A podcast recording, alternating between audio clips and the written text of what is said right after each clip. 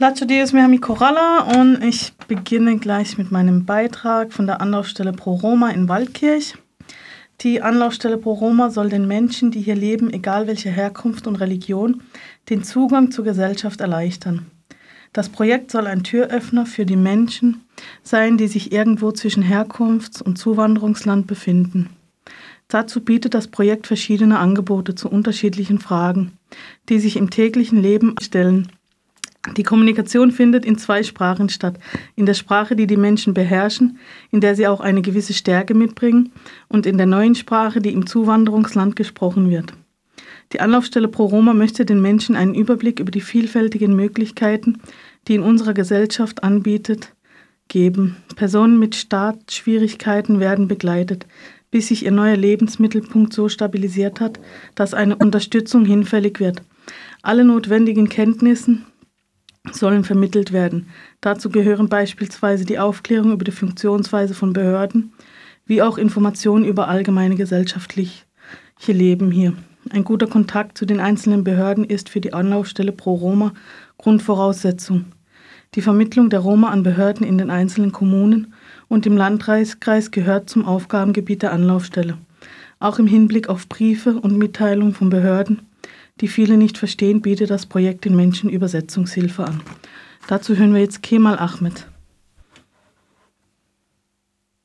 Ich heiße Kemal Ahmed, komme aus Mazedonien, wohne und lebe in Deutschland seit zehn Jahren, arbeite für die katholische Kirchengemeinde Waldkirch unter der Dach der Diözese Freiburg, der Name der Anlaufstelle Pro Roma und leitet diese Stelle. Also meine Aufgabe hier ist es sozusagen eine Rechtsberatung zu machen für die Westbalkan-Flüchtlinge. Und klar, dass die alle 99 Prozent unter der Abstimmungsliste stehen. Und ähm, wir versuchen da auch mit unseren Kooperationsrechtsanwälten da zusammenzuarbeiten und die Abschiebungen, die jedes Monat im Land Baden-Württemberg eigentlich organisiert werden, ähm, ist es so, dass wir auch hier mal einen Fall hatten vor zwei Jahren, die eine 14-jährige Schülerin aus der Schule mit der Polizei abgeschoben worden ist, ähm, die es noch bis heute noch keine konkrete Bericht von der RP Karlsruhe gibt ähm, oder steht, warum sie abgeschoben worden ist. Ähm, damals wurden die zwei Geschwister abgeschoben. Hattest du auch mit äh, zu tun gehabt? Genau, also ich kenne, also die Eltern von diesen zwei Geschwistern waren auch hier, also die kamen nach Waldkirch. Wir haben da nochmal gesprochen. Wir haben auch selber da eine Eilantrag gestellt, wo noch der Flug also noch nicht gestartet hat. Leider ist es von der Verwaltungsgericht dann abgelehnt worden. Äh, und dann haben wir noch eine Anwalt eingeschaltet, ähm, die jetzt noch eine Klage an den, ähm, an den im Gericht in Mannheim noch da diese Zurückholung von diesen zwei Geschwistern noch läuft. Die sind immer noch nicht in Deutschland? Nein, die sind noch nicht in Deutschland, die sind noch in Serbien ähm, und ohne Hilfe, ohne, ohne serbische Sprache. Also die können auch nicht die, die serbische Sprache, auch nicht die Romanes richtig, weil die hier eigentlich dann aufgewachsen sind und Wohnen und äh, finanzielle Unterstützung von ihren Eltern und Geschwistern hier, die noch in Deutschland sind. Und die Eltern sind noch in Deutschland, ja. die Kinder wurden abgeschoben. Wie, wie erklärt sich das? Also es ist so, dass das LP sagt oder schreibt, dass die keinen Antrag auf einen Aufenthaltserlaubnis gestellt haben, weil eigentlich die das Recht hatten auf den 25b, heißt das, Integrationsaufenthaltsgenehmigung ähm, dass sie das nicht gestellt haben und ähm, ist es kam einfach auf den Tisch, dass die dann abgeschoben werden.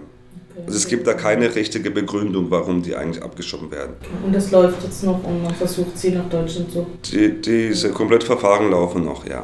Okay. Wie lange ist das jetzt schon her? Sind eineinhalb Jahre. Eineinhalb Jahre, ja, das kam ja auch in den Medien und dann hat man nichts mehr davon gehört. Da hört man auch nichts mehr viel. Das ist so eine ähm, Ne, die haben das total alles nochmal vergessen, also die, der Fall. Aber wir sind noch dran ja, und, und äh, wir haben auch noch Kontakte mit der Rechtsanwalt, der diese okay. Verfahren noch leitet und äh, bin oder sind gespannt, wie es dann laufen wird. Wenn jetzt jemand zu dir ins Büro kommt, was darf er von dir erwarten? Also ich berate um die, es geht meistens um den Abstimmungen, ja, und da besprechen wir auch, was die für eine Möglichkeit haben oder was die für eine Bleiberecht hier bekommen könnten.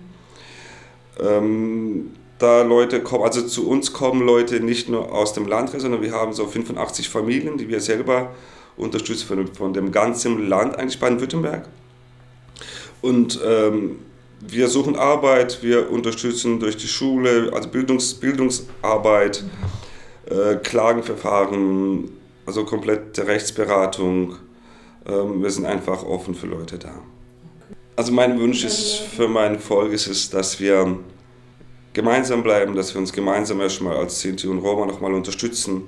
Das ist erstmal das Wichtigste. Und das Zweite ist es, dass wir noch weiterhin kämpfen für unsere Rechte und für unsere Kinder. Und was ich mir eigentlich genauso wünsche, ist es, dass wir mehr in der Politik gehen, weil wir nur über die Politiker was ändern können, nicht über, über den verschiedenen äh, NGs oder Organisationen und was ich da alles schon, da schon mitbekomme, Konferenzen und so, die dann, ich weiß nicht von wie viel da Tausende Euro kosten, sondern das Ziel ist einfach, sich eben mit der Politiker zusammenzusetzen, aber auch dann ein Teil von der Politiker zu sein, dann können wir irgendwas bewegen.